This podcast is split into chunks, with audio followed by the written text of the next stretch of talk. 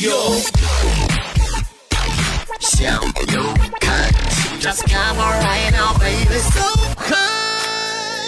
Hasta luego.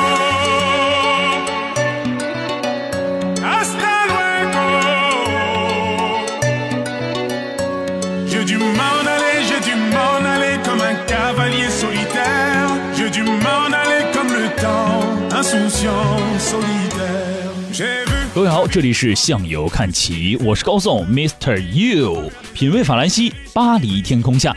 本周的节目，我们将和您继续分享关于巴黎的那些故事。在节目开始之前，我会为您先带来关于巴黎的2017年的旅行新亮点。今天我们将会了解的是哪里呢？到了巴黎去，您一定不会错过老佛爷吧？到那边去购物，2017年会有什么样的变化呢？我们将要来听到的是巴黎老佛爷亚洲市场推广经理贺颖超，他是怎么说的？我们有全世界有六十几家店，其中五十七家是在巴黎的。呃，我们的总店有三栋大楼，主管、男装馆和家居馆、美食馆都有。明年一月八号开始，每个星期天都开门，就我们唯一一家谈下来了，每个星期天都开门。那么我们明年三月份要开一家新店，就在主馆的斜对面，两三分钟。主打的什么呢？是呃给那个团队提供更大的、更好的呃服务空间，但是里面还增加有那个营业营业的，那边放很多那个中国人买的最多的中等品牌的包包和太阳眼镜啊这些。然后我们发现就这样集中起来，就提高那个购物效率，客人也比较快一点，可以多点时间买其他东西。对于巴黎老佛爷在一七年的变化，我相信各位已经了解了。每个周末都开门，每个星期天都开门，让更多的喜欢巴黎购物的朋友到这边呢有的放矢，可以有地儿呢去购物，而且团队游和自由行游客分开，让您的购物体验更加提升。好，那接下来就让我们进入今天的节目内容，这也是二零一六年最后一期巴黎天空下的节目啦。今天的节目，我们将跟各位一起来聊一聊巴黎的奥赛美术馆。这是一个收藏谩骂的火车站，这是怎么回事呢？听了就知道了。Moi je veux crier, de t'oublier, prendre le temps de recouler. Oui, je veux crier, de t'oublier, mais tu me manques, je peux pas le nier. Wow, wow, wow, wow, wow.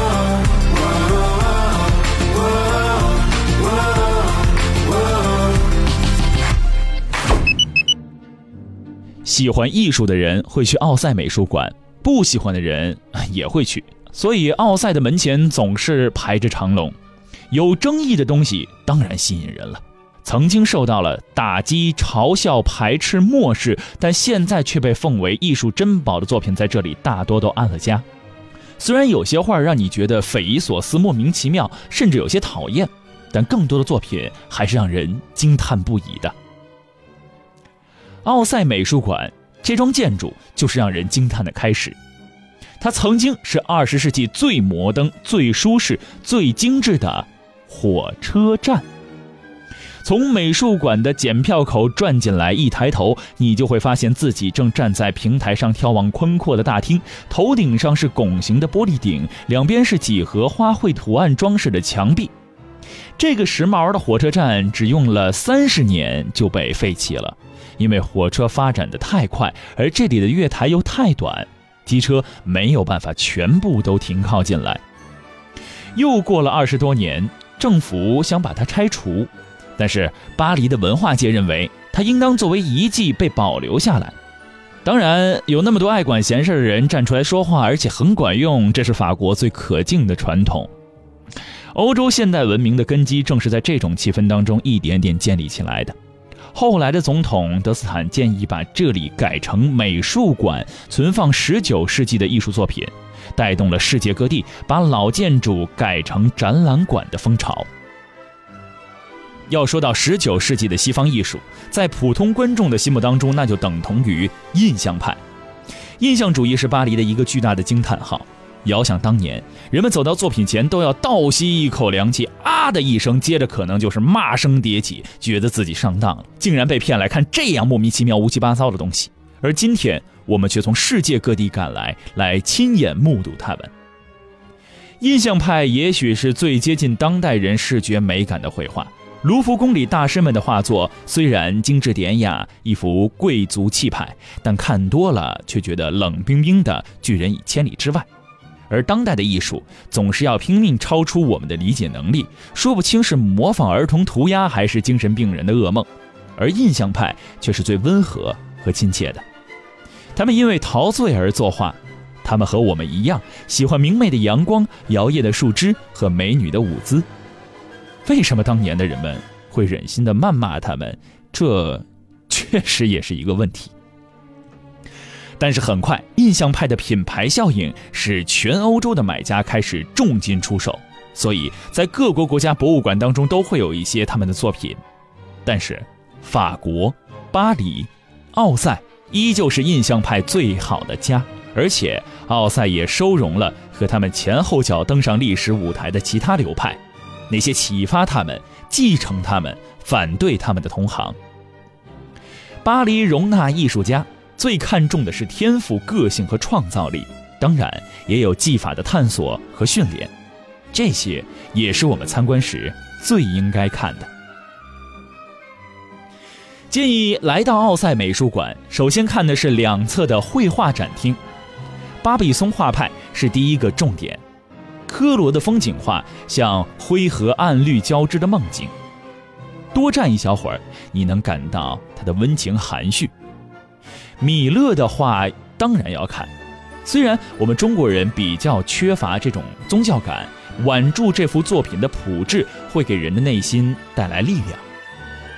库尔贝的展厅当中，男人一定会去看《创世纪》，那是几个收藏家在家里只敢收藏到其他画后面的尤物。作为女性观众，你可能会觉得不太合适。他的那些构图零散的大幅人物场景画颇受到赞誉，但不喜欢的人当然依旧是不喜欢。我喜欢看他海边的风景，看那些表现岩石的笔触。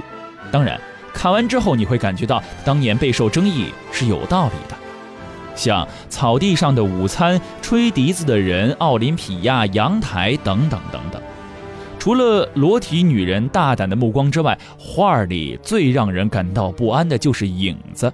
有的人没有影子，有的人影子悬空，不知道是活在我们这个世界，还是飘来的灵魂。越看越离奇，越看越恐怖。当然，是故意这样处理的。你想来看看马奈的这些画作吗？赶紧在微信公众账号“向游看齐”上回复“草地上的午餐”，来看看马奈的笔触是什么样的。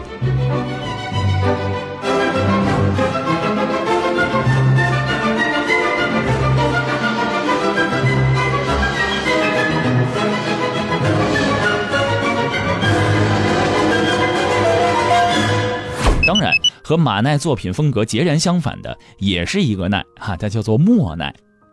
克劳德·莫奈是启发我们如何享受色彩和光影的这么一位画家。莫奈是大众的宠儿，老少皆宜的艺术偶像。早期的时候，他的人物、静物和风景，以及后来画的吉维尼的花园，绝对的赏心悦目。制造更甜美的意境的是雷诺阿。他探索以新的技巧来展现青年女子皮肤上的光彩，但是他却被讽刺成为说，呃，用绿色和紫色斑点组成的一块肉。什么样的评价都有啊，但这些光斑当中的女性却实现了印象派的理想，表现瞬息变化的光影。当然，要说到印象派，被尊为后期印象派三位大师是完全不同类型的人。他们是保罗·塞尚、梵高和高更。塞尚更喜欢厚重有力的东西，他下笔坚定，色块浓重，层次感变化含蓄，绝不随意。连他自画像的面部都像静物画当中的水果一样着实。他的画非常的耐看，哪怕只是简单的苹果，体积和光线都耐人寻味。梵高就不必多说了，我相信大家都知道，在他原画上可以看到急刷刷的笔道。比我们所见过的那些印刷品呢是要炫目许多的，而且多多少少会让人感到有那么一丝丝不安。记住星夜这幅图画吧，晴朗的晚上，塞纳河就是这样波光粼粼，闪烁着梵高所说的宝石般的光泽。而另外一个印象派的大师高更，他在大溪地生活一段时间，所绘画的内容都和大溪地有关联。高更把大溪地比作桃花源，而他自己也更享受着这个不知秦汉的热带天堂，又给他抹上了一层层淡淡的忧郁。在奥赛美术馆当中，还展出了高更粗犷的木雕作品，非常不容易发现，很容易被错过。另外，还有自有残疾的图鲁兹劳特雷克，他是法国新艺术运动中平面绘画的代表人物。善于表现蒙马特高地的纸醉金迷，修拉的点彩画因为独特而广为人知。站在他的大幅马戏团前来看，仔细看看那些色彩的小点。当然，有兴趣的人总会趴上前去，再向后退一点点来观察不同距离的色彩的变化，一直到踩在后面那个人的脚上。在奥赛美术馆当中，埃德加·德加的作品也不能错过。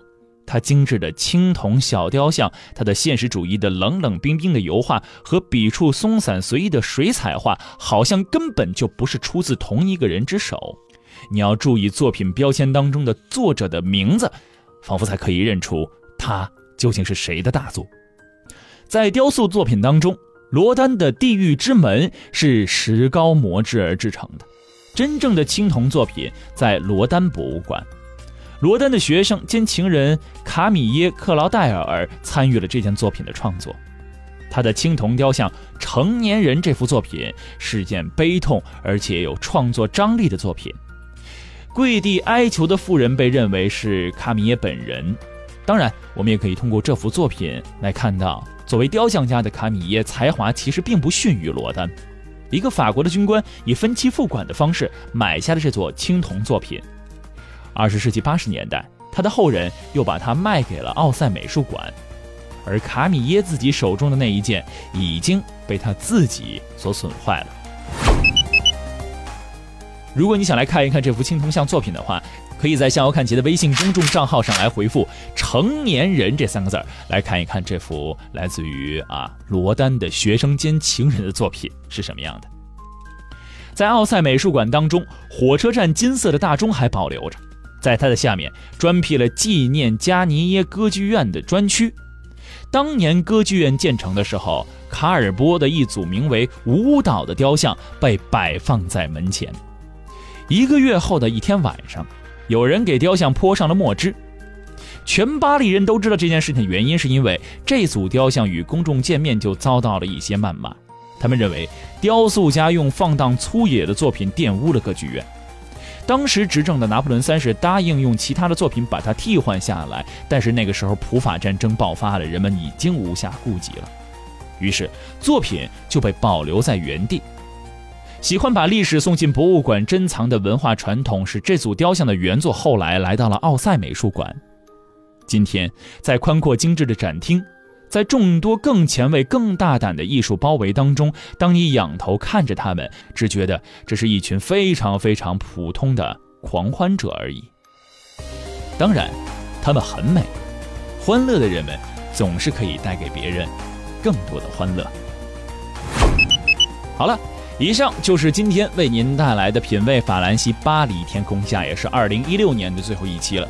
明年二零一七年，我们的节目会有一些新的变化，究竟有什么样的新变化，会有什么样的新内容？期待大家来关注一月一号《向右看齐》的改版特别节目，也希望各位可以多多关注《向右看齐》以及高颂我的微博。